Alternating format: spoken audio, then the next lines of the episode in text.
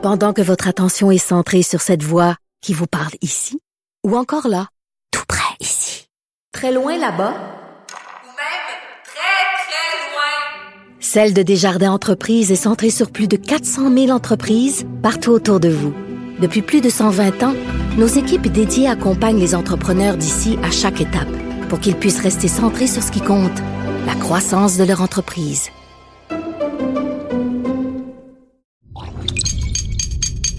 Cube Radio. Salut, c'est Charles Tran avec l'équipe dans 5 minutes. On s'intéresse aux sciences, à l'histoire et à l'actualité. Aujourd'hui, on parle de design. Avez-vous entendu déjà parler du designer graphique Nikolai Ironov? En un peu plus d'un an, il a conçu des logos pour des influenceurs, des marques de t-shirts, des logos pour des bars, des restaurants, surtout en Russie. Les clients sont très contents de lui. Il a même un très bel esprit créatif, le Nikolai. Ses idées sont audacieuses. Sauf qu'en réalité, Nikolai n'a même pas d'esprit. Ce n'est pas une vraie personne.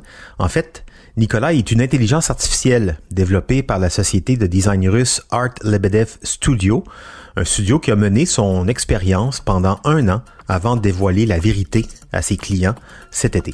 Une intelligence artificielle capable de travailler, de créer, de répondre à des besoins de clients. Comment est-ce possible? Et qu'est-ce que ça signifie pour l'avenir du design graphique et de la création en général? Baptiste Zapirin nous parle de tout ça.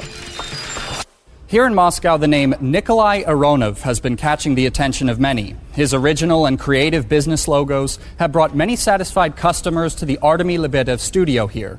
But Mr. Aronov has a secret. He's actually an advanced artificial intelligence living right here amidst us humans. On suppose que les designers graphiques en chair et en os de ce monde ont dû avoir quelques sueurs froides quand ils ont entendu parler de ça. Ou alors ils en ont en entendant ici, désolé. Une intelligence artificielle capable de faire le travail à sa place, ça ne rend pas forcément optimiste pour l'avenir de son métier. Mais euh, ne nous emballons pas, on ne sait pas dans tous les détails comment la compagnie euh, Art Lebedev s'y est prise pour développer ça.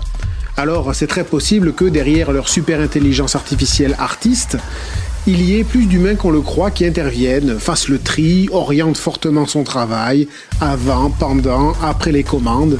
Bref, on ne sait pas trop comment ça se passe à l'intérieur de la machine, sans doute parce qu'elle n'est pas si autonome que ça. Pas encore en tout cas. We use Nikolai in the studio as an unlimited source of new ideas, like fresh ideas. He is not afraid of anyone. On sait deux trois choses sur ce Nikolai Ironov, cette intelligence artificielle. Elle se nourrit d'une grosse base de données d'images vectorielles, hein, des millions de dessins qui sont autant de sources d'inspiration dans lesquelles elle vient puiser. Alors est-ce que c'est de la triche? On ne peut pas vraiment dire ça. Ou alors, euh, pour les humains aussi, avoir déjà vu euh, des logos ailleurs et s'en souvenir, il faudrait dire que euh, ça aussi c'est de la triche. On a tous un vécu, des expériences, on a vu des choses marquantes. Ce sont nos sources d'inspiration, volontaires ou inconscientes. C'est notre base de données à nous aussi. Bon, et donc quand une entreprise soumettait un projet à Nikolai Ironov, en passant, il se créait une photo d'identité générée aléatoirement à chaque projet. À chaque fois qu'une entreprise le contactait, donc, un utilisateur humain devait saisir le nom de la marque et un texte pour la définir. Let's imagine that you need a logo for your business, and all you have to do is just to describe your company in text and uh, send this text to Nikolai. And uh, just within seconds, he will come up with an unlimited amount of different design concepts. Par exemple, pour le logo d'une brasserie, l'intelligence artificielle a travaillé à partir de la phrase Quand l'âme est sombre et que tout est morne, il y a une consolation, la bière artisanale. Elle choisissait alors une série de mots-clés et son algorithme associait ces mots à des formes et des couleurs pour créer en quelques secondes toute une série de logos personnalisés. Le client n'avait plus qu'à choisir son préféré. Et les marques commerciales n'y ont vu que du feu. Le petit Nikolai a réalisé 20 projets en un an.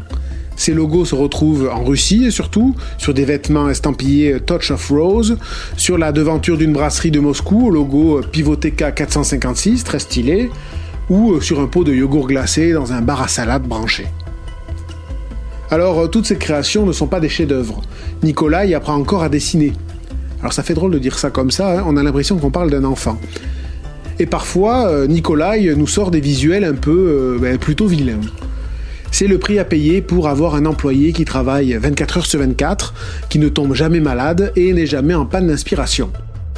Et à ce prix-là, euh, chers amis designers graphiques, vous pouvez être sûr que euh, vous faire remplacer par des intelligences artificielles, ce n'est pas l'avenir, hein, c'est le présent.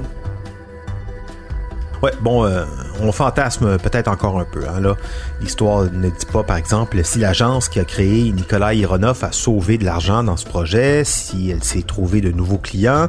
Il faut comparer un peu tout ça, hein, le coût de production, d'achat de cette intelligence artificielle et sa maintenance par rapport au coût et aux apports des vrais salariés.